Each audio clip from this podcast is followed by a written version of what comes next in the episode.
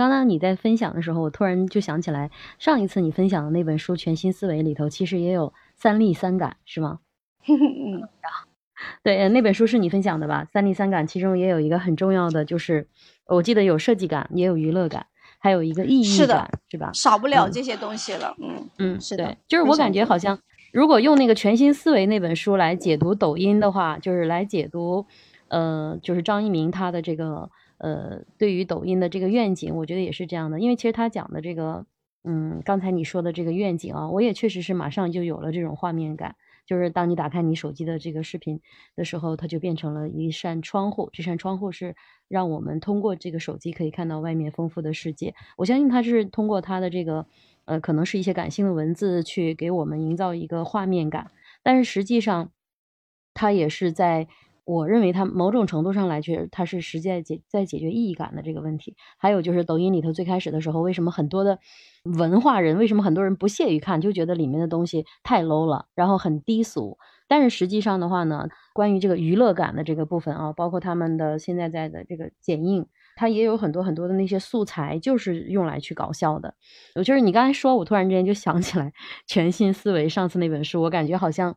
哎，我们。学完了认知，然后学思维，然后再学这个时代，好像前面的东西都还是可以串起来的。但是有一个点我没有听太明白，就是刚才你说的，比如说后退算法啊，因为字节的这种算法已经作为中国的这种禁止出口的一种战略性的一个，我们也不可以去出口给别人的一个一个技术。所以背后的算法它一定是很强大的。其实我还是要提醒一下，或者是等会儿我讲我那部分我要提醒的，就是有一个东西叫信息茧房。我们自己的行为不断在强化我们自己的那个茧，可能会越来越厚。所以其实在这个背后，算法它对我们来说很有价值，帮我们从那个包罗万有的那些数据里头去找到最适合我们自己的，或者是我们最感兴趣的。但同时，算法也有可能他们会束缚住我们。让我们看到的世界只是我们想看到的世界，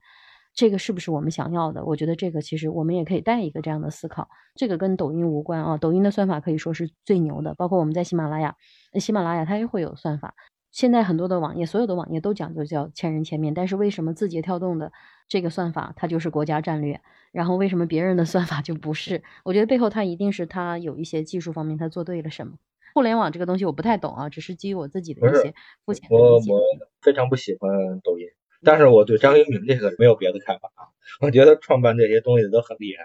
我对于互联网这些人都挺敬佩的。这其中说人是一方面，但是在那个时代吧，他们创造了这些东西，他们也赶上了，就说在风口上。短视频这个很早之前就有了，包括我们腾讯的有那个微视啊，还有很多这些东西。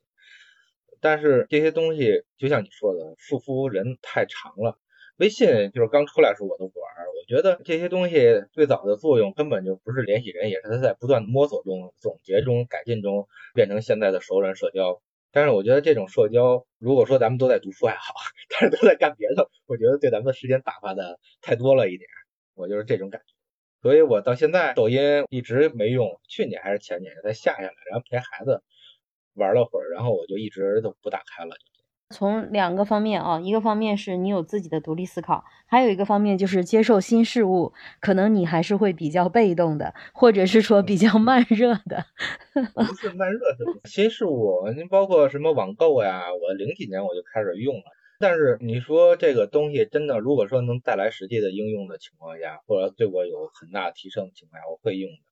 但是一些比较无用的东西，我还是尽量不去弄，因为这东西沉进去时间太长了，而且这种碎片化记忆对人确实不好，所以这种碎片化的东西我都不再用。因为我们现在就是信息大爆炸嘛，太多信息了，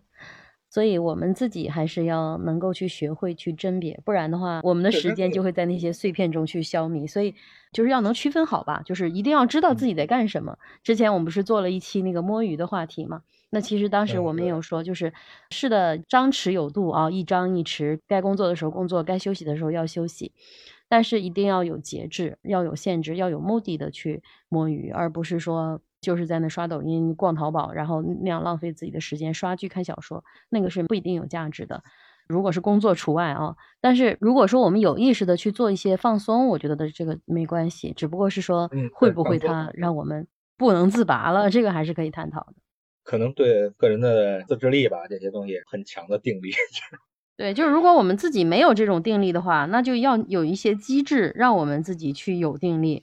比如说设个闹钟啊。我自己就是的，抖音有的时候因为工作关系嘛，有的时候也要看啊。但是我自己我认为最大的一个好处就是我要给我自己定一个时间，我给我自己定的就二十分钟抖音时间刷。我有一个那个儿童锁嘛，我给我自己定了那个二十分钟的锁。有的时候我的感觉就是，哎，刷没两下，那个那个时间就弹出来了。我说哇，二十分钟已经没了，这个想想还是挺可怕的。所以说，从另外一个角度也说明这个产品做得非常好。刚才顿燕分享这本书，我有一点没太明白的啊，就是把公司当成产品来打造，因为确实是从头条然后再到字节这个点我没有听太明白。当成产品来打造、复制，它具体是有哪些的方法，还是有哪些的点，还是有哪些观点？所以这个点如果等会儿方便的话啊，顿燕也可以再帮我们分享一下。